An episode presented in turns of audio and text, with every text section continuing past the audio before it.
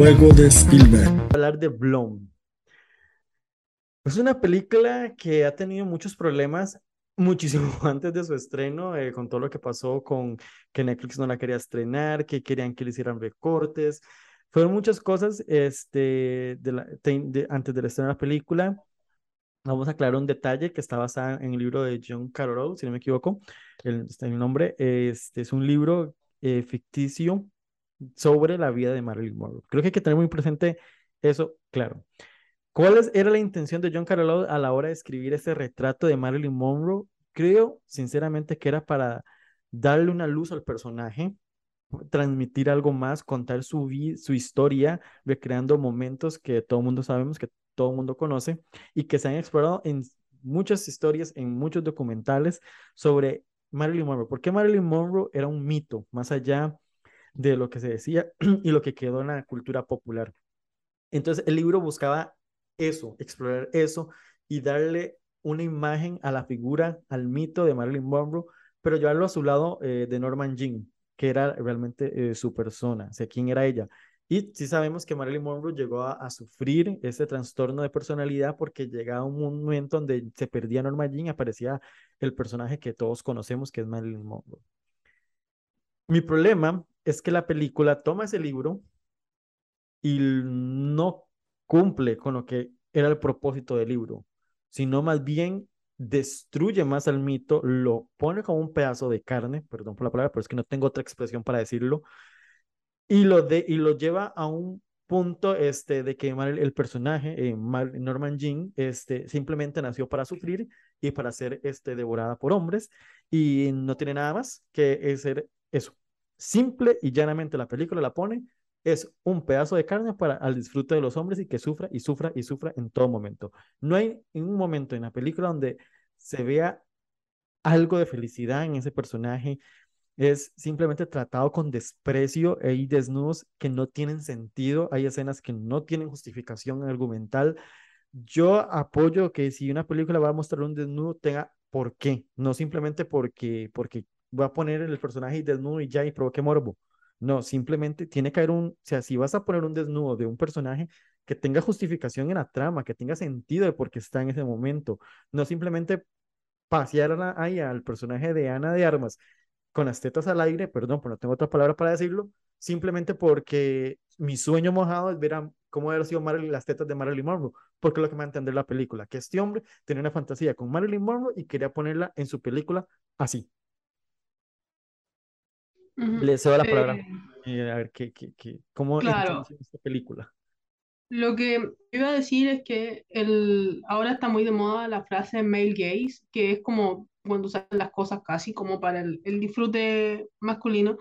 Eh, quiero decir que el cine erótico o las escenas eróticas están hechas así, o sea, se fundaron, se fundaron así, y si uno ve, eh, hay películas que han logrado tomar este male gaze, que, que es lo que se le acusa un poco o sea, es que se le acusa a Blon, y lo han hecho, eh, a pesar de todo, han hecho escenas muy, muy delicadas y que incluso pueden ser mucho más explícitas que, que Blon, pero las justifican en la trama. O sea, hace poco yo pude volver a ver eh, Luz Caution, de, que está en movie de Ang Lee, con Tang Wei, eh, eh, las, escenas, las escenas sexuales son mm, explícitas prácticamente. No sé si ustedes la, la, han visto, una muy buena película, pero donde te, te muestran la pasión que sentían esta, eh, esta mujer espía, podríamos decirlo, por, por este hombre.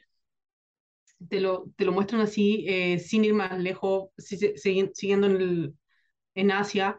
The Handmaiden de Park Chan-wook también escenas sexuales muy, muy explícitas, pero que al final tú, la, tú las entiendes dentro de la trama. O incluso el año pasado lo, lo vimos, lo vimos con Benedetta. Eh, aquí no, y que, y que Paul Verhoeven lo decía, no se trata de ser puritano, no se trata de decir que las escenas sexuales no deben estar o, o para nada. De, de, hecho, también como lo, lo dijimos, o sea, en Benedetta es una película bastante explícita todo.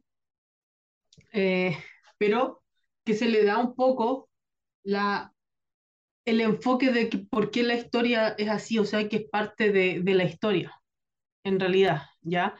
Eh, nosotros teníamos que entender un poco en Benedetta Si que no lo han visto, le meto el spoiler. Eh, teníamos que ver el personaje de Benedetta, que era Éfira, masturbándose con, con, la, con, la, con esta virgen de madera, porque era un poco para entender por qué era tan importante eso.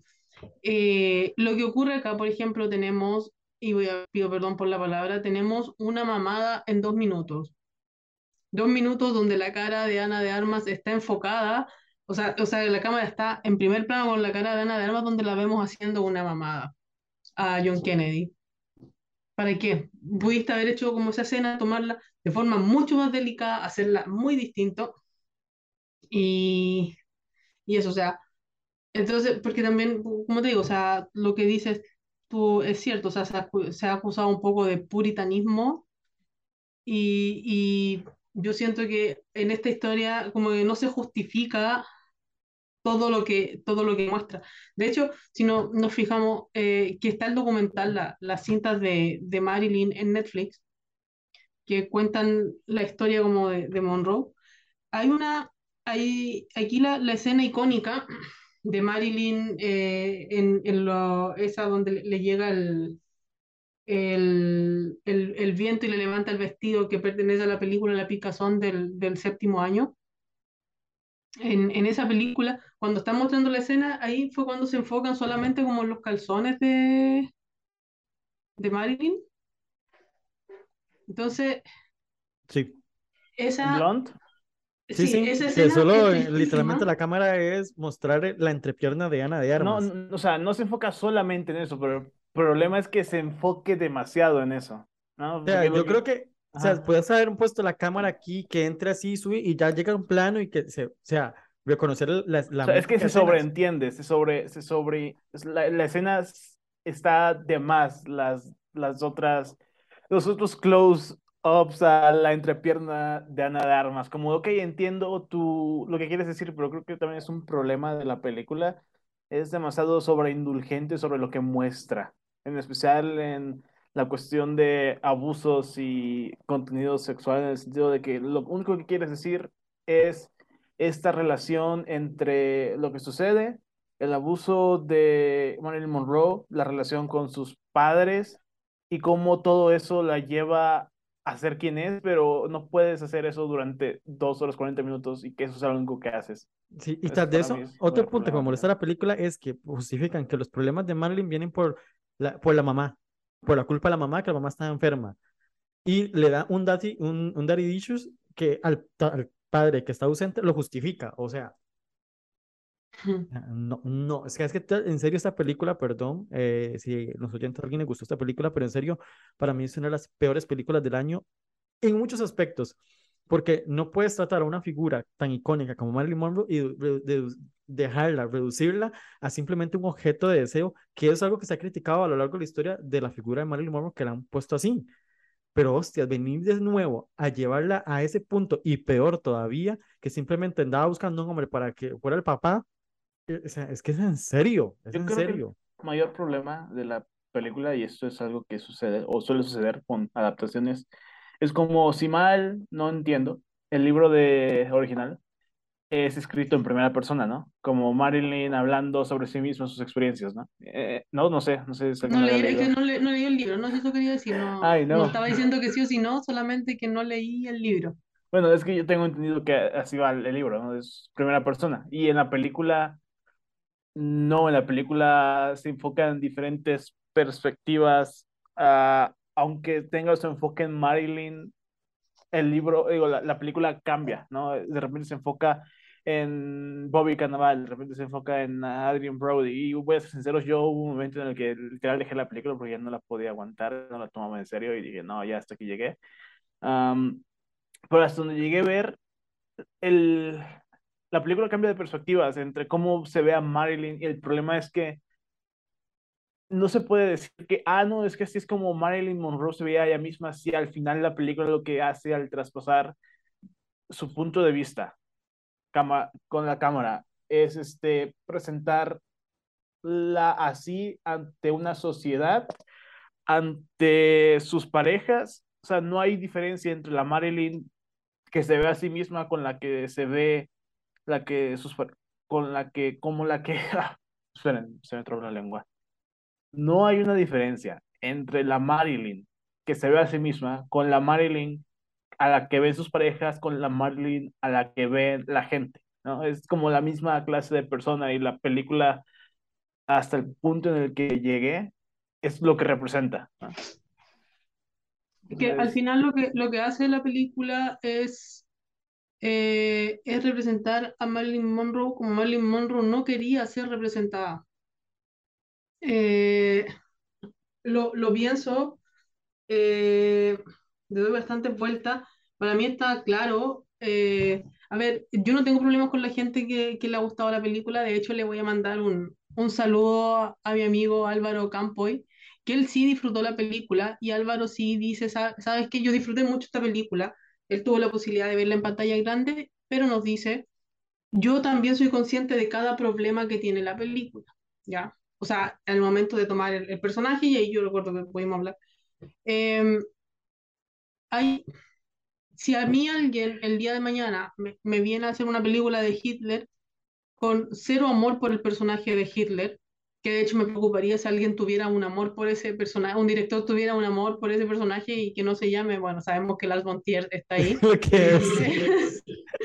Eh, pero eh, se entiende porque Hitler es visto y eh, un- universalmente eh, como un villano en la historia. Y si nos vamos, inclu- incluso si nos vamos eh, a la película El hundimiento, que creo que es del, del 2005, 2006, por ahí, que es la película de donde se saca el, el meme de Hitler de... Es una película alemana, es muy muy buena. Esa película le da, eh, en su momento fue muy criticada porque muchos sentían que humanizaba a Hitler. Yo no sentí que lo humanizaba, simplemente que lo mostraba hacer cosas cotidianas. Ya, por ejemplo, cuando le habla a un al niño. final era un ser humano. Claro. Entonces, pero aún así siento que esa película trató con mucho más respeto a Hitler, a Hitler, esa película, o sea, hay un respeto, eh, a la figura, no deja, no no deja de decir que, que es malo, pero lo toma, le toma un respeto humano que aquí no se le tiene a Blonde, ¿ya? O sea, a Mm. Marilyn Monroe no se le tiene, y Marilyn Monroe debe ser de los iconos más, eh, es seguramente es la, la ma- mayor estrella de la historia del cine, eh, porque han pasado 70 años de su muerte y seguimos hablando de ella. Y eh, Marilyn Monroe no fue la rubia tonta que muchos han querido, han querido instaurar durante lo- los años. De hecho, ella sí actuó en películas así, pero también era una persona que estaba muy, muy interesada en, en ir como mejorando su estatus actoral. Eh, ella peleó por mejores sueldos, ¿ya? Marilyn eh, fue acusada, eh, bueno, por el tema de, su matrimonio con Arthur Miller, pero Marilyn firmó en esa, en esa época, cuando tú firmabas contra eh, la Casa de Brujas, estabas firmando prácticamente, estabas diciendo que era, eh, pertenecías al Partido Comunista y que merecías ser ex- excluido. La Casa de Brujas que, que hubo en Estados Unidos contra los actores comunistas. Ella firmó contra la persecución, ¿ya? Y fueron muy pocos actores y actrices los, los que firmaron eso. Entonces, tienes a una, a una persona que hablaba siempre de que había que, teníamos que, eh, o sea, que buscó como la dignidad para su colega y, y claro, y aquí se ve bastante reducida. Eh, y bueno, eh, más, más encima siento que esto ya es totalmente fuera de la película. La, bueno, Andrew Dominic, ah, Dominic ha tenido declaraciones donde muestra cero cariño por el personaje de Marilyn Monroe. Eh, o sea, incluso dice quién ve sus películas ahora. Es como todo, todo el mundo que se considera relativamente cinéfilo al menos trata de buscar alguna película de Marilyn Monroe porque son. Ella tiene unos tres clásicos del, del cine de finales de los 50, inicios de los 60. O sea, clásicos, hablamos de verdaderos. eh, clásicos ahí. Y, eh, y por ejemplo, el, sentí que, eh, y tal vez eso influyó a mi, a mi hora de juzgar la actuación de Ana de Armas, eh, aunque lo, lo, lo trato de ver lo más de, de- lo más de afuera posible, el que Ana de Armas no se haya, haya tomado las, eso de que no haya fue a visitar la tumba para pedirle permiso a Marilyn Monroe, eh, eh, eso es como que eh, sí, eso me, me ha molestado incluso más que, que la misma película, aunque yo lo voy a decir, o sea, siento que Ana de Armas hace una muy buena actuación, pero en ningún minuto es Marilyn Monroe, excepto cuando le imita como en esos videos, videos que, donde seguramente ella buscaba su, estoy haciendo mi Oscar, mi, mi escena de Oscar acá. Eh, Oscar que no, no va a llegar, digamos las cosas serias.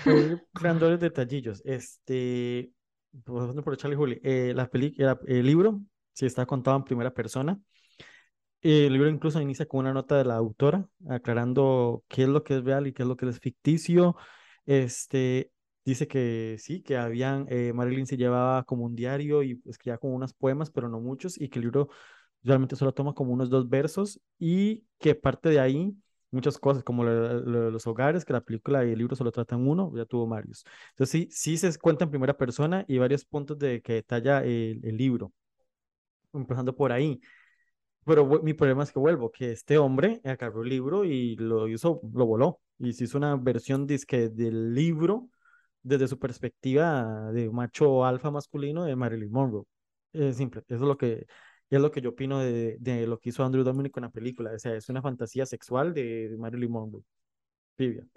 Eh, que trata un poco algunos problemas que tal vez tuvo Marilyn, pues sí, pero los trata muy superficial. Eh, y sí, lo que tiene, lo que dice Julio es cierto, este, la figura de Marilyn Monroe es súper grande, es icónica, todo el mundo la conoce, o sea, es algo que seguirá en el- por mucho tiempo porque sus escenas eh, son, son, están parte de la cultura pop, tiene retratos, eh, fotografías, hasta hay un cuadro de Andy Warhol, en serio, eh, o sea, es un, es un personaje muy grande que la película lo reduce, vuelvo a lo mismo, a, a un simple, una mujer que literalmente solo vino a este mundo para sufrir porque es que en serio no tiene más desarrollo la película que es tres horas de ver am, al personaje de Norman Jean sufriendo, sufriendo, llorando, sufriendo, llorando, sufriendo y siendo eh, devorada por hombres sexualmente. Eh, y que no hemos hablado de las escenas del aborto todavía, que también siguen friqueando ahí, porque en serio no sé para qué iba tanto reiteración de esto, que lo pudieran haber hecho de una manera mucho mejor tratado. Es que todo eso, la película toca temas tan delicados y no lo sabe tratar, no lo sabe, no lo sabe poner en lo que quiere justificar. Este, no es que seamos aquí pro abortos o antiaborto, no, realmente es otro tema y no, estamos hablando aquí eso, simplemente que la película lo trata mal. Podemos hablar de, unas, eh, de la película Happening que habla sobre el aborto y lo toca de una manera, tiene su, obviamente la película tiene su postura, pero lo trata con delicadeza. Para mí está claro que, eh, bueno, una mujer que aborta no queda feliz, como sea. Es una, es una mujer que claramente está sufriendo, que puede sentir cierta culpa. Eh, pero como todo con el tema del aborto, más cuando Marilyn Monroe eh, era una mujer que soñaba con tener hijos. Ella, ella los abortos que tuvo no fueron abortos porque ella quiso, ella tuvo dos abortos espontáneos. Ya e- ella tenía, no recuerdo cuál es su enfermedad, pero ella tenía ese problema. Eh, no es que, que ella, ella haya abortado para, para avanzar en su carrera, nada. O sea, y de hecho, sobre asaltos sexuales a Marilyn, ella solamente habló de uno, para, para ponerlo, no, no es que todo el mundo haya abusado de ella, Marilyn Monroe solamente habló de, de un asalto sexual que sufrió en su vida y que, y que es terrible, porque lo sufre a los nueve años y lo sufre en una casa de acogida. Porque claro, su mamá sí fue a un hospital, la, la mamá jamás trató, trató de matarla para nada, de hecho Marlene eh, siempre visitó, siempre estuvo muy atenta a la mamá cuando alcanza, alcanza la, la adultez. Eh, fue como en un, eh, ¿cómo se llaman? Fos- Foster home en Estados Unidos. Ella ahí sufre un, un abuso de parte de uno de sus cuidadores y, y creo que tenía unos 9 10 años. Entonces, el que ella ella siempre haya sido violada o abusada, eso también per- pertenece al relato de, de ficción. Eh, si querías contar esa historia, y, y aquí voy de, de hecho directamente apuntando a la autora del libro, si querías contar una historia así de abuso de poder, creo que pudiste haber tomado un nombre ficticio y no un nombre tan grande, pero claramente no habría vendido lo mismo. No es lo mismo ver a, a Marilyn Monroe violada que a, alguien ficticio que tú sabes que ya no, no existió por, por muchas referencias que pudieras tomar de su vida. Eh, y que uno pudiera hacer tal vez el paralelo y en algún momento a lo mejor si toman a una persona que no sé, le ponen un nombre ficticio, uno diría, ¿sabes qué? Esta persona sí me recuerda a Marilyn Monroe, cosas así, pero al menos te ahorras el ir directamente con, con su nombre. Ya. Y como digo, creo que es un poco lo que, lo que ocurre, uno de los, de los problemas que veo acá, y, y como esa persecución del feto a, a Marilyn, esa donde ella no se puede, no sé, eh, que claro, y Charlie me, me hablaba, recuerdo, em, es como de, me voy a reír de esta escena para no llorar. Y, y en lo que quiero terminar, ya para hablar de, de, la, de la película en sí, es que al final, viéndola solamente como película, a mí me parece que es una historia aburrida. Son tres horas y la historia al final es aburrida. No, no, no es capaz de, eh, no es capaz de hacerla interesante en realidad, porque de hecho, aparte de, que te vas a un tema técnico que es tremendamente notable, muy bien logrado, de verdad que creo que esta película en el fondo es aburrida. Y son tres horas de aburrimiento. Te apoyo totalmente con ese comentario. A mí ya como alejándonos un poco de todo lo que estamos hablando, de lo que envuelve la película, la película como tal me pareció a mí aburrida. Me costó terminarla. Un toque me estaba durmiendo. Tenía que ver la película de porque en serio no, no podía, no avanzaba con la película porque en serio se me hace eterna. Eterna porque vuelvo a lo mismo. Simplemente la película lo que trata es tres horas de una mujer en un calvario. Porque no hay nada más. No hay nada más que eso es lo que está contando. Que sabe que esto no va a terminar bien desde el principio. O sea, entonces se me hace eso. Y le cuestiono muchas cosas técnicas que están muy bien hechas, pero que yo al día de hoy me sigo preguntando del por qué el motivo de la película. Como lo decíamos fuera de micrófono, cuando una, un director, autor, como se hace llamar Andy Dominic, este, valga la redundancia, que me pareció un director muy interesante con su carrera porque tiene unas películas que me parecieron muy atractivas, como era el asesinato de Jesse James por el, el cobarde Robert Ford, hizo Mátalo suavemente, hizo dos documentales con eh, Nick Kay, que a mí Nick Cave me fascina como, como su banda, su voz, eso me parece uno de los mejores eh, eh, eh, escritores, autores de la música moderna este, de los noventas. ahí, ahí, nació el amor con Kylie Minogue cuando conocí la canción que interpretan juntos. O sea, me parecía un director muy curioso de ejemplo, el último documental que hizo con Nick Cave, que lo pueden encontrar en Movie, está rodado espectacular, esos movimientos y cómo mezcla, la música con los encuadres, cómo presenta la figura de Nick Cave con respeto en, ese entorno donde están grabando las composiciones del nuevo disco. Mm, era un director que realmente me gusta para que llegue y me haga esto, ya como director, que no le encuentro justificaciones a, a, a los abrir y cerrar planos, cambiar fotografía, sin sentido eh, de un pronto a otro, hacer zoom ahí de un pronto como si estuviera, no sé, una vara ahí. O sea, eh, hay un montón de apartados técnicos que están muy bien hechos, pero solo envoltorio visual, que hay como, sí, mírenme que sé hacer esto. O sea, no hay una justificación narrativa para que usted me diga esto. Puedo poner muchos ejemplos de, puedo poner muchos ejemplos de, de directores, autores que hacen un montón de cosas dentro de su película, eh, no hay que ir muy lejos, vean una película de Bontrier o una película de Gaspar Noé, o sea, que están justificando la trama de por qué eh, abro y cierro un encuadre o no sé, algo muy comercial. Spike Lee en su película of Blonde, cuando está en un cierto, abre la cámara, en otro cierra la cámara, pero están justificando dentro de la historia para que el, el, el, espectador entienda que esto está en el pasado, que esto está en el presente, que esto pasó aquí, o sea, va con la línea de la historia, pero es que aquí en Blonde me sigo aquí al día de hoy, estoy sentado hablando con ustedes dos preguntándome por qué. ¿Por qué son tres cuartos? Claro, eh, eh, si nos vamos como, claro, por ejemplo, el tres cuartos lo, lo, vimos el año pasado muy bien justificado en un blanco y negro precioso que hizo Rebecca Hall en Passing, porque ella decía yo quería darle el ambiente de los años 20, que es donde la película se desarrolla. Y también, eh, si nos vamos como cine más, más mainstream, en Mujercita, por ejemplo, ves el cambio de paleta muy justificado porque las paletas son más oscuras en el presente, en la historia que, que ya parte desde como la, la, la, parte bien, podríamos decir, lo que vendría a ser en el libro, lo que eh, bueno, en, lo- en Latinoamérica el libro está dividido en mujercitas y aquellas mujercitas. Eh, Como en esa división, ya cuando parte aquellas mujercitas con ellas adultas, vemos una paleta de colores bastante más opaca, bastante con mucho tono azul predominante. Y cuando van a, vamos hacia atrás, lo vemos bastante colorido. Pero claramente, por eso te está marcando una diferencia de que el claro con el oscuro. Y ahí tú entiendes la diferencia de, de uso de, de paleta de colores acá. Acá no, uno podría decir ya en blanco y negro la, lo de época de Marilyn, ya color no, pero aún así no, no daba. El, bueno, Charlie tenía la información de, de lo que el direct, como el director le había justificado el tema de los... Sí, dijo que era ah, para recrear ciertas imágenes de la vida de Marilyn Monroe. O sea, cuando está en 4.3 es porque esa imagen está revistada en 4.3, está en color.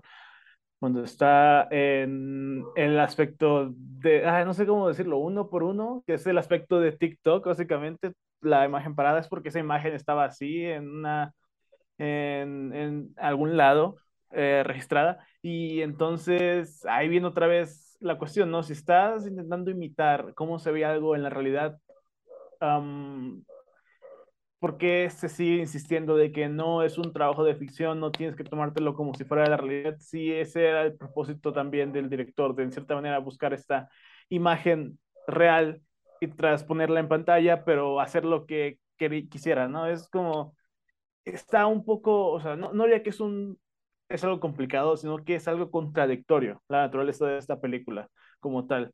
Am, porque por un lado, ahorita, ah, Dora, cuyo nombre se me olvida, Joyce Carol Oates, acaba de poner un tweet en el que menciona, es que es el guion fue hecho como la, con la mejor idea del, con la idea del Me Too en mente, ¿no? El, un guion hecho con un hombre, por un hombre con una gran idea del Me Too, mostrar las realidades censura, censuradas de una mujer. Y es como de, pues, no es una, bueno, no exactamente realidades, mostrar la historia censurada de una mujer. Y, y si partimos desde la perspectiva de que la historia es ficticia, ¿qué realidad censurada está mostrando? La realidad censurada, digo, la, la historia censurada que la autora se creó, básicamente, ¿no? Porque estamos hablando de cómo Marilyn tuvo mucho más de lo que muestra en la película que se reduce solamente a su trauma y a su abuso. Y de mi parte, aparte de que haya sido muy repetitiva, no sé si ya habré mencionado que me salté la película, al menos en, el podcast, que llegó a un punto y dije ya no más, fue en el punto del feto. Llegó a tal, a momento en el que dije, esto, esto me recuerda al video que me mostraron en secundaria, porque iba en una escuela religiosa, el del feto que le, habla a su mamá y dice, no, mamá, mi patita, baja la patita. Y yo así como de, hasta aquí llegué con la película, no la puedo tomar en serio, ya valió. Pero también estoy de acuerdo con que hay tantas ideas, tantas, tantos escenarios y tantos desarrollos que son contradictorios ante sí mismos, que al final del día para mí la historia que está contando se vuelve tanto repetitiva y se acaba el interés y no tiene interés incluso alguno en representar a un personaje de verdad. O sea, ese, ese es mi problema esencial, porque yo no conozco a Marilyn Monroe, no he visto, no he visto alguna película suya.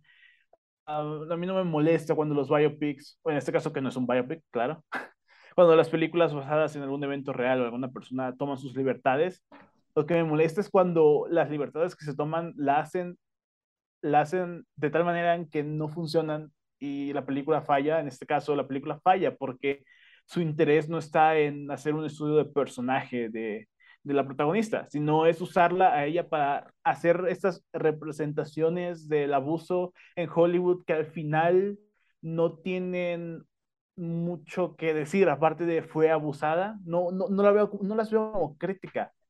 Uh, el, el, simple hecho de que sean, de que no sean, este, pues que sea algo que no es aceptable normalmente, digo, mm, algo, a, o sea, cualquier clase de violencia si la mujer en especial en espacios domésticos es aborrecible, pero el hecho de que eso sea eso, nada más por su propia naturaleza no significa que se está criticando en la película, simplemente se representa con el propósito de mostrarlo y para que el público reaccione y, y, el hecho de que no hagas nada fuera de que el público lo vea y saque sus propias conclusiones, es, se hace muy, no, no malo, pero se me hace algo muy soso de parte de un director, ¿no? en especial con el propósito que tiene esta película, que según todos quienes estaban involucrados en la realización, desde Dominic, ahorita Joyce Carol Oates y Ana de Armas, era mostrar el dolor,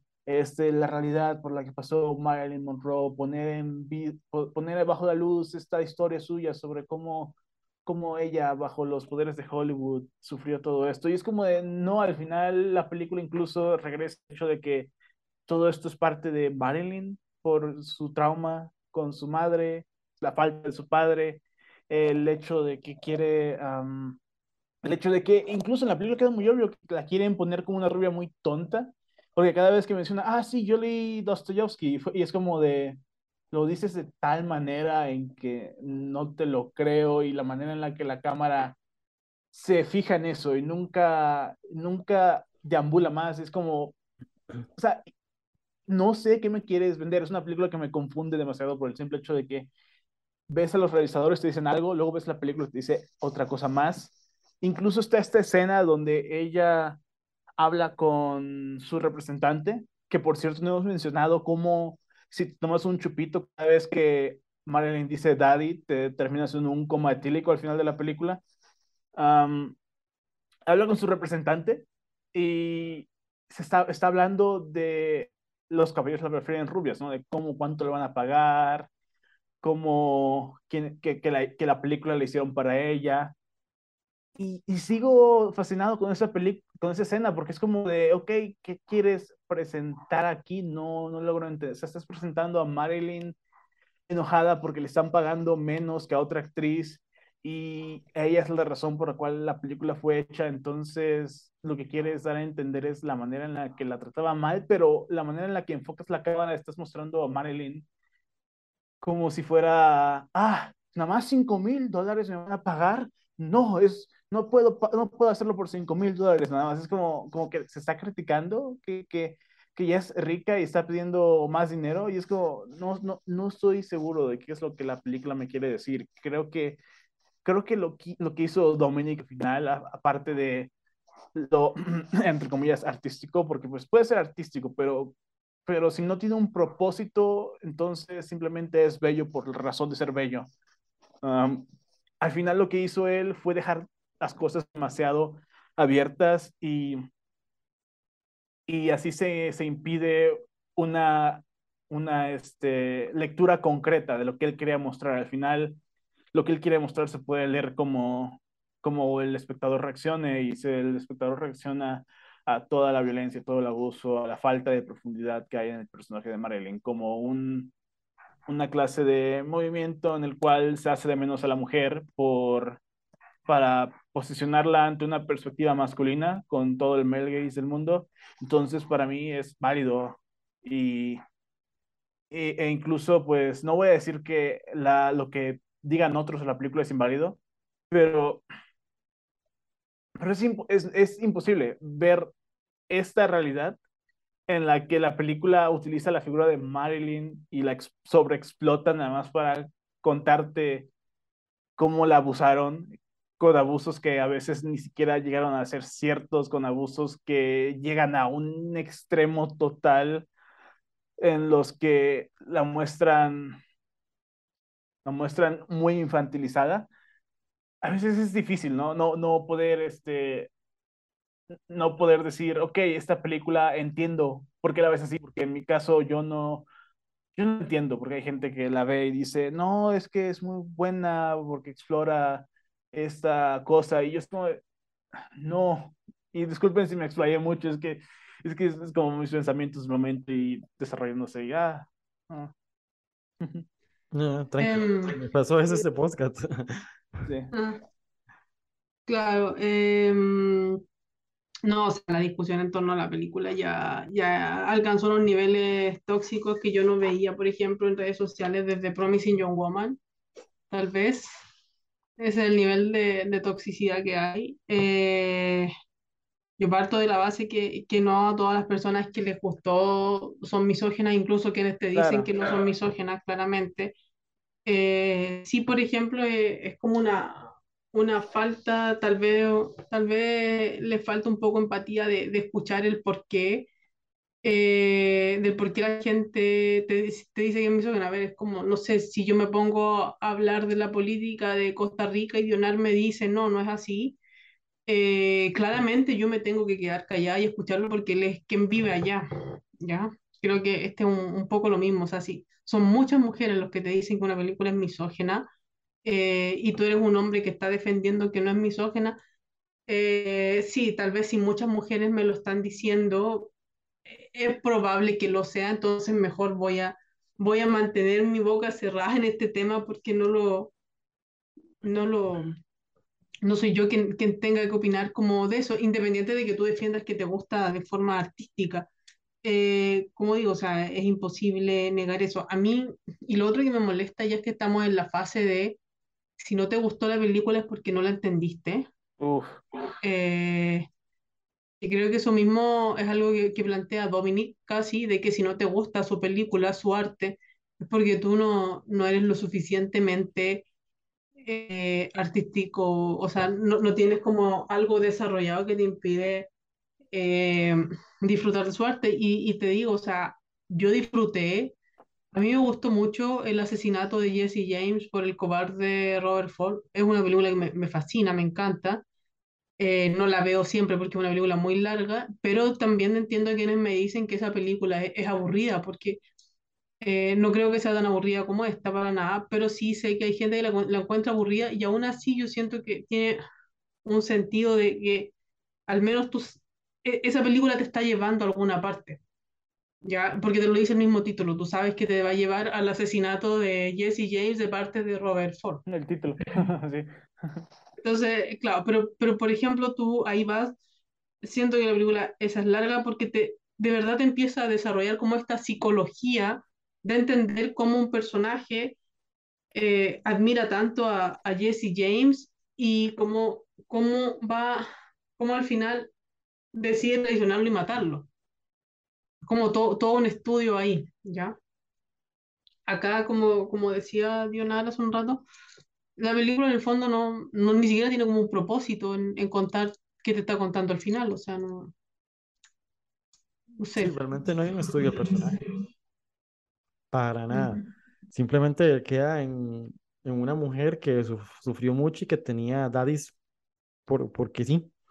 O sea, no, no hay un desarrollo, o sea, no hay, o sea, yo personalmente yo siento que Andrew Dominic desprecia al propio personaje, lo desprecia a tal punto que lo reduce. Este, por ejemplo, los últimos 20 minutos son escenas de Marilyn en la cama, corriendo, desnuda, eh, buscando un billete de un dólar. O sea, no, no, no hay nada, no, no justifica la muerte del personaje, simplemente lo, lo explaya y ya, o sea, para mí en serio, la película es insufrible, es aburrida, es tortuosa, este, no hay construcción de nada. ¿Puedo decir eh, algo? sí, sí, tranqui. Es que estaba pensando en el hecho de que Don't Worry Darling es una explicación, una muestra exacta y perfecta del white feminism que, que hay, así de mucho, mucho apoyo y eso, pero cuando sale de tu espacio personal ya no apoyas el feminismo, básicamente. Creo que Blonde sería una prueba del male feminism, tal vez, ¿no? El feminismo masculino, de que he mostrado la realidad de Marilyn Monroe. Denme todos sus aplausos del mundo, ¿no? Hay un, hay un, a mí me, me recordó, iba a poner el meme ese día, me arrepentí porque al final dije, no, no, lo que más quiero es olvidar esta película, así como para, eh, para dejar de hablar de ella, creo que lo peor, lo, lo, lo mejor es, de, o sea, lo mejor para olvidarla es dejar de hablar de ella. Pero no sé si vieron la película Do Revenge, Sí. El personaje de Austin Abrams, que se llamaba Max, no sé si recuerdan que después de que se filtra lo del video, él hace como hombres por el feminismo, él, él hace como una campaña de hombres por el feminismo, todo es como esas campañas que, que, que él crea. Eh, ese personaje es Andrew Dominic, es como, así como hombres por el feminismo, prácticamente ahí, ahí encuentro un poco de esa relación. Pues sí. Eh, ese- no- no- no poner- es que que nada más es utilizado para- salió. Pero sí, sí, realmente es, sí, o sea, O sea, la, la película, o sea, yo no sé qué, qué, qué intentaron hacer con esa película, de verdad que me lo sigo cuestionando, no solo eh, desde el punto de vista técnico, sino desde el propósito como película, eh, explotar la imagen, porque sí, de, de un, de un mito, de un ícono, de una, de una persona realmente que existió y tratarla simplemente como un objeto y ya, o sea, mi problema, siempre he sido muy crítico y, y Juli lo sabe con los biopics. Yo testo los biopics al uso. O sea, esos biopics de Wikipedia, eh, como el de Respect de Aretha Franklin o el de Billie Holiday de Lee Daniels. Pero ojo, esas películas me parecieron malas, pero por lo menos respetaban a la figura que estaban haciendo. Malas, pero con respeto. Es que O sea, aquí, incluso Jessica Chastain, el respeto que le mostró Michael Showalter a Tammy Faye. a, a, Tammy Faye, que era una persona horrible, era una persona horrible, y le muestra un respeto, o sea, le, le da una dignidad a ese, a ese personaje. Pero aquí, Yo o quería, sea, yo quería entiendo que es mencionar, algo ficticio, ajá, que están ficcionando la, la, la vida de, de Marilyn Monroe, pero por hostias, pero por lo menos respetar al personaje.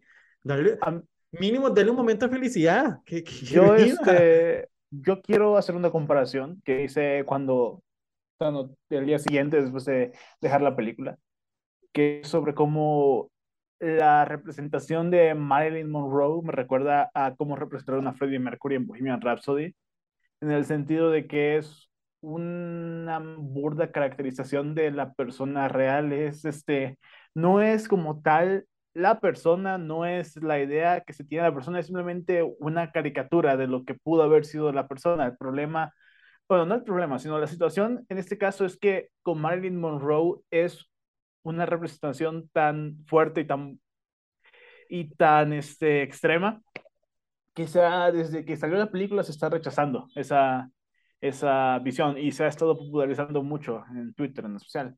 Pero también estoy pensando en Freddie Mercury, ¿no? Esa, la manera en la que lo presentaron a él, ja- jamás dejaron en claro que era una persona bisexual. Lo hicieron una vez y la respuesta de un personaje es, no es cierto, tú eres gay, hasta lo dejaron, que se drogaba, andaba en fiestas y que era el, entre comillas, homosexual malo, todo eso y... y y la gente pues se lo tragó, pero porque era básicamente ese era el propósito de la película, que todo el mundo viera esta historia y así. Pero le, hay, hay un tratamiento ajá. respetuoso, o sea, no, el, el tratamiento que le dan a Fred- Freddie Mercury no es respetuoso, igual es ficticio, pero hay un, hay un, hay un momento donde tú dices, sí, eh, mira, el que el, eh, eh, todo el karaoke final que al menos dice, te deja con una sonrisa en la cara lo que hizo Freddie Mercury. Pero es que igual me parece eso, ¿no? Toda la película mostrando esta falsa vida de Freddie Mercury y un poco, am, un poco haciendo los de santos a sus compañeros de banda para al final terminar así. Es como, no digo que sea lo mismo, pero estoy refiriéndome a que tenemos un antecedente a otra película en la que algo similar a Marilyn sucede, pero sin tantos extremos, claro. Ay, Dios mío. Es que para mí Bohemian Rhapsody siento que por lo menos respetan a la figura de Freddie Mercury. O sea, Sí, que respetan para legado. no lo respetan para nada, es como lo utilizan como quieren, como, como un muñeco, lo utilizan como, como el, el coronel Tom usó a Elvis en un momento, básicamente, ¿no? Para O tomar no, referencia no, de Elvis. no, no me refiero en el punto porque para Ajá. mí Bohemian Rhapsody es una, no me gusta la película porque es una historia rosa de Freddie Mercury, pero por lo menos llegaba a un punto donde yo decía, me encariño con la música, con Queen, la- el momento final, o sea, siento que la película por lo menos trata bien al espectador y a la figura que está retratando. Ujú. O sea, hay un, hay Ujú. un límite entre yo, yo llegué a un punto y decía, "Ma, si esta película es una, historia rosa de Freddie Mercury, realmente eso no es la vida de Freddie Mercury, pero entiendo lo que quería llegar a la película, llegó a ese, ese clímax de 30 minutos de concierto, que es lo que gustó la- al mundo, todo el mundo habla de Bohemian Rhapsody y solo se acuerdan de eso, pero se te queda algo, se te queda algo por lo menos bonito, se te queda algo. Claro,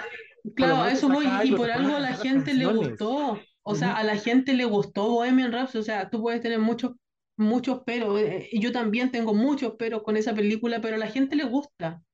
Sí, mi punto era eso, ¿no? Que creo que incluso, tal vez por la cuestión de lo extremo que es todo el material, me, me, me agrada un poco ver cómo se está rechazando esta, esta idea. Incluso con la serie de Dahmer también se está, estamos viendo este movimiento de, oye, esto que muestras es, es, explota la imagen de las, las personas que en realidad fueron víctimas o, o haces algo que, que posiciona a tal personaje en una luz que no le que, que, no es en la que estaba la vida real. Y entonces me gusta ver cómo, como al menos con Blonde, se está reclamando esta idea de que, oye, esta película es una representación totalmente horrible y falsa de una persona real. Y pues, no sé, me, me alegra un poco el ver que al menos estamos avanzando un poco en ese aspecto, aunque tengamos que, tuvimos que haber pasado por Blunt para eso. Ajá. Sí, no, no, se agradece que por lo menos hagamos esta conversación, porque es que sí, vuelvo a lo mismo.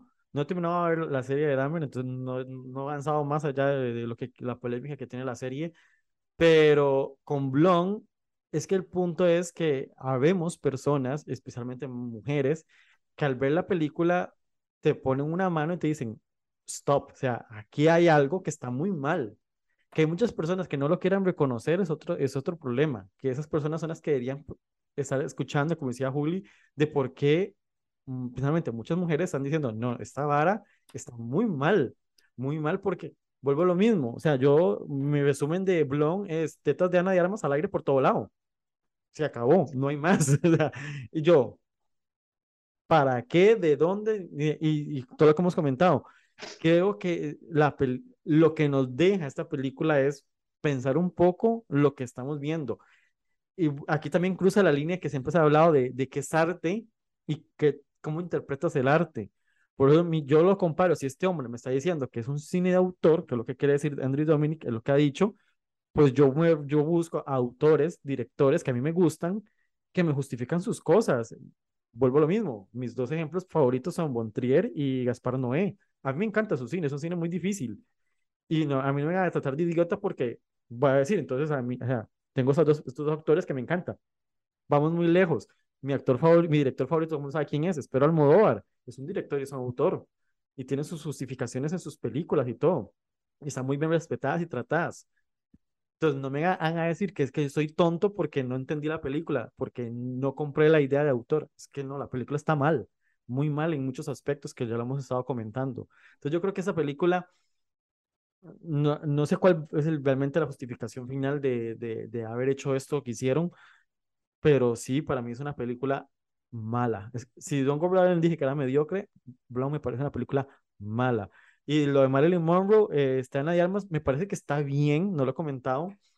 Creo que Julián que lo comentó, me parece que está bien, en, dentro de su término, siento que Ana de Armas está en otra película que no es Blonde, por momentos, o sea, siento que ella buscaba hacer algo más allá de lo que el mismo Dominic le tira, porque le tira mucho a, la actuación de Armas, pero está lejos de ser buena, está lejos de ser una de las mejores actuaciones del año, como todo el mundo la está defendiendo, simplemente porque es Ana de Armas y son súper fan de Ana de Armas. A mí me gusta Ana de Armas. Yo la he estado siguiendo desde, desde, el internado. A mí internado me gustó, yo la sigo ahí y me gusta que una, eh, actriz este, es, latina, porque es cubana, aunque prácticamente inició su carrera en España, este, está triunfando y acepte retos como, como Blonde o como eh, Nice Out o todas estas películas. Pero este año, las dos películas que Ana de Armas me parecen mediocremente malas, como Deathwater eh, y ahora Blonde. Y las dos la están sexualizando a, a ella como actriz siento que debería recapacitar un poquito y buscar algo, eh, mejores eh, directores que la traten mejor que simplemente objeto de deseo, tanto en Deadwater como ahora aquí en Blown. Eh, y lo que yo vi, sí, fue como una imitación de Marilyn Monroe. No vi una actuación más allá. Este, ahí es donde quiero traer eh, My Week with Marilyn eh, de, con Michelle Williams, que voy a decirlo, sigue siendo la mejor Marilyn Monroe en el cine. Esa película sí trataba bien al personaje demostraba el, los problemas este, que enfrentaba el personaje psicológicamente con este, esta personalidad de trastorno que vivía, hablaba de los abortos, hablaba de muchas cosas. No me acuerdo mucho de la película porque la vi en su momento cuando se estrenó, pero sí me queda muy bien el recuerdo de, de esta figura que interpretó Michelle Williams en My Week with Marilyn. ¿Juli? No, yo te iba a decir que creo que Ana de Armas ha demostrado eh, o sea, y lo, lo, dije también de la actuación, los problemas que yo tuve con la actuación, aún así me parece que tiene una presencia en pantalla tremenda, una presencia de estrella, de leading lady. Eh, y justo ahora que mencionaste el tema, yo no vi Deepwater. Eh, claro, Ana, Ana de Armas, en Estados Unidos, ella, donde tiene más defensores es en España. Ella en Estados Unidos se, de- se define como actriz latina, actriz cubana. Eh, y, y claro, y, y, y es- y está entrando en este estereotipo de bomba sexy latina, que las mujeres latinas solamente te toman en cuenta para hacer estos papeles de mujer muy sexy. Sí, era, era eso por lo que tú decías que había ocurrido un poco en Deepwater. Eh, sí, o sea, ojalá siga tomando estos riesgos. Eh, tiene, como digo, tiene potencial, o sea, uno, ve una presencia tremenda en pantalla, pero, pero eso, o sea, está seguramente en la película donde muchos la van a recordar y esta película también puede tener, eh, puede tener repercusiones negativas para la carrera de Ana de Armas. Eh, la película en general en Estados Unidos no ha gustado, hay que decirlo, y de hecho ya tiene un, un importante desde Parent Parenthood, que es como una asociación, eh, una asociación que busca que el aborto sea seguro en Estados Unidos, más eh, que, que te pongan, que le pongan tu etiqueta a tu película de ser eh, pro antiaborto o ser antiaborto en el momento delicado que, bien, que vive en Estados Unidos, es bastante, puede ser bastante perjudicial para, para la carrera de armas. Esperemos que no, no sea así.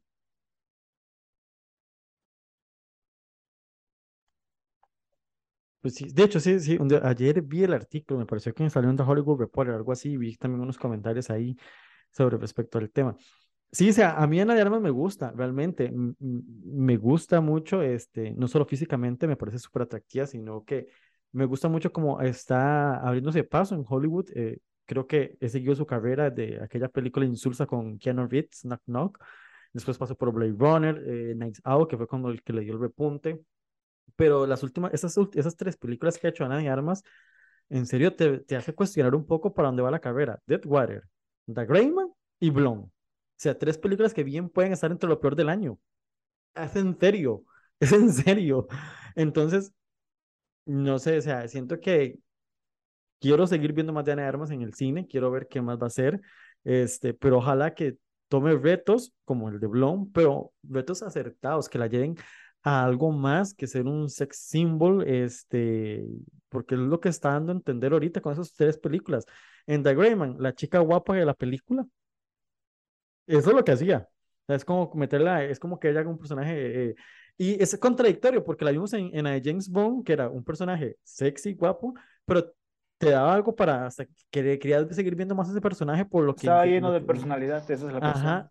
Y de- Greyman nada tiene personalidad. Y de hecho, Lord de Charlie también eh, quité Greyman a la mitad. O sea, ya lleva no solamente dos de Netflix, al parecer dos de de Armas, porque se me, se me había olvidado que ya salía en The Greyman.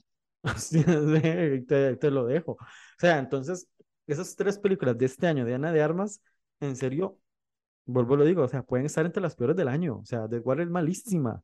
Y Blonde, pues ni hablar. Y The Greyman, una película formulaica random ahí que nada, que no tiene nada de vida esa película. Perdón Ujú. si a alguien le gustó las películas, en serio, este, good for you, en serio. Y vuelvo a lo mismo, este, yo me quedo, me quedo todavía con la imagen de Michelle Williams de Marilyn Monroe. Para mí es la mejor, el mejor retrato que han llevado al cine de, de, de la figura de Marilyn, de una película que ni siquiera es de Hollywood, es británica, de Kenneth Branagh, este, vamos a decirlo. Pero, no sé, me, me gustó más ese retrato de Michelle Williams que, que hizo de Marilyn que lo que vi aquí de Ana de Armas. Claro, eh, no, eh, yo no me acuerdo mucho de la película, sé que no me gustó mucho. Eh, la película no es de Branagh, sí, tengo, eh, es de eh, Simon Curtis, Ah, pues, que es sale el- Kenneth Branagh, si no me equivoco, ¿verdad? Es que él Claro, es- es a Kenneth, Lawrence. Kenneth Branagh ah, interpreta a Olivier. Oliver, sí, sí, sí. Sí, eh, no, pero la, la película de, de Simon Curtis, em, que claro, tiene película. De hecho, él dirigió la última de Don, tiene películas así muy, muy random que todo el mundo ha visto, por ejemplo.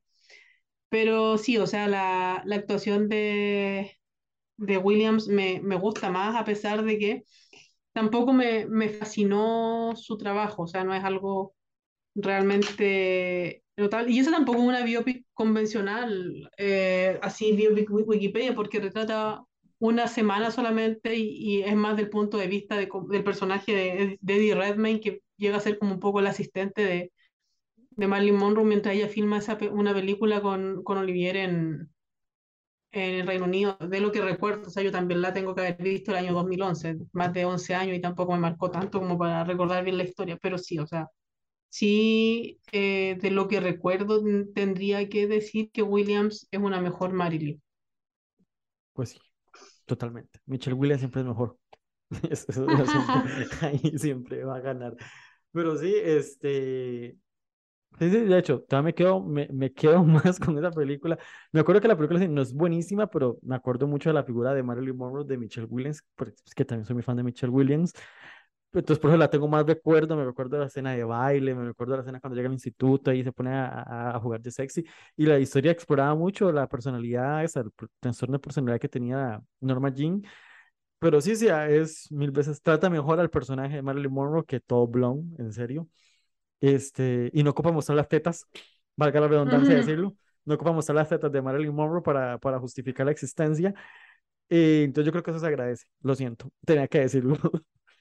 En serio. Pero bueno, no sé si quieren aportar algo más sobre Blonde. Mm, mm. Solo que en mi caso espero que sea la última vez que hable de esta película. Yo Ya, también. ahora, olvidarla. Ya ahorita estoy preparando esta, sem- esta semana. El miércoles tengo Bodies, Bodies, Bodies. Para seguir avanzando con, con, ver, con hablar de otras películas. Mm, Porque como que Blonde ya, mm, pues ya llegó a su límite y eso que nada más lleva desde el miércoles. mm. Pues sí, Claro. este, sí, yo espero, bueno, el- por los próximos podcasts vamos a hablar de The Woman King y de Argentina en 1985, mil veces mejores películas con respetos a sus personajes.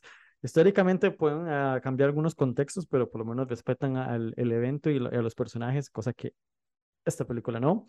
Y sí, vamos a ver qué, qué nos prepara más en las próximas semanas. Muchísimas gracias, Juli, eh, Charlie, por acompañarme para hablar de dos películas polémicas, este, una por salseo y otra porque en serio eh, daba para hablar por muchos factores. Este, muchísimas gracias por acompañarme y pues yo me despido, pues lo siento, sí me despido con Nick Cave porque algo que me gustó de, la- de Blonde, lo poco que me gusta de Blonde es la banda sonora, pero es porque es Nick Cave.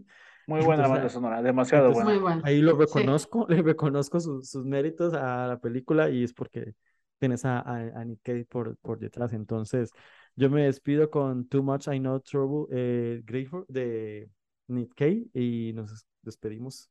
Escuchamos hasta la próxima.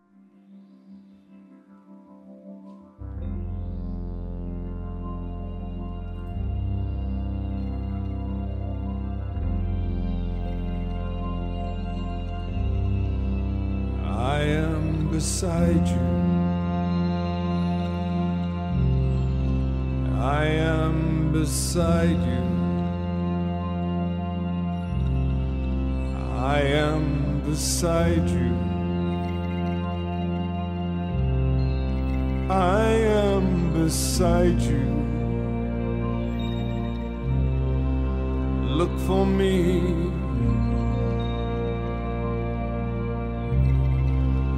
For me.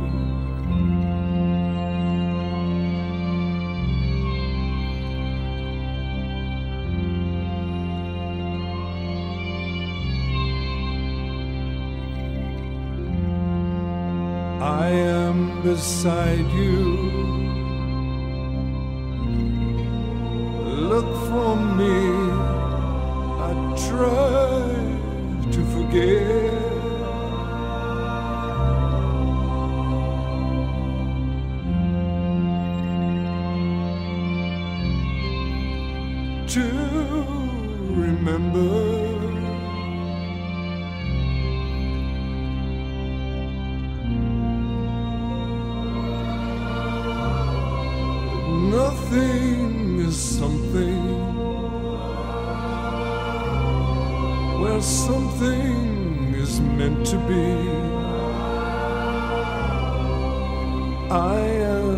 beside you. I am beside you. Look for me.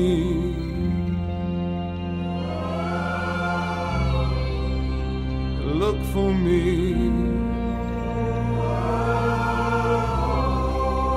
I think they gathered here for me. I am within you. You are within me. I am beside you. You are beside me. I think they're singing to be free. I think they're singing to be free. I think my friends have gathered here for me. I think they've gathered here for me to be beside me. For me.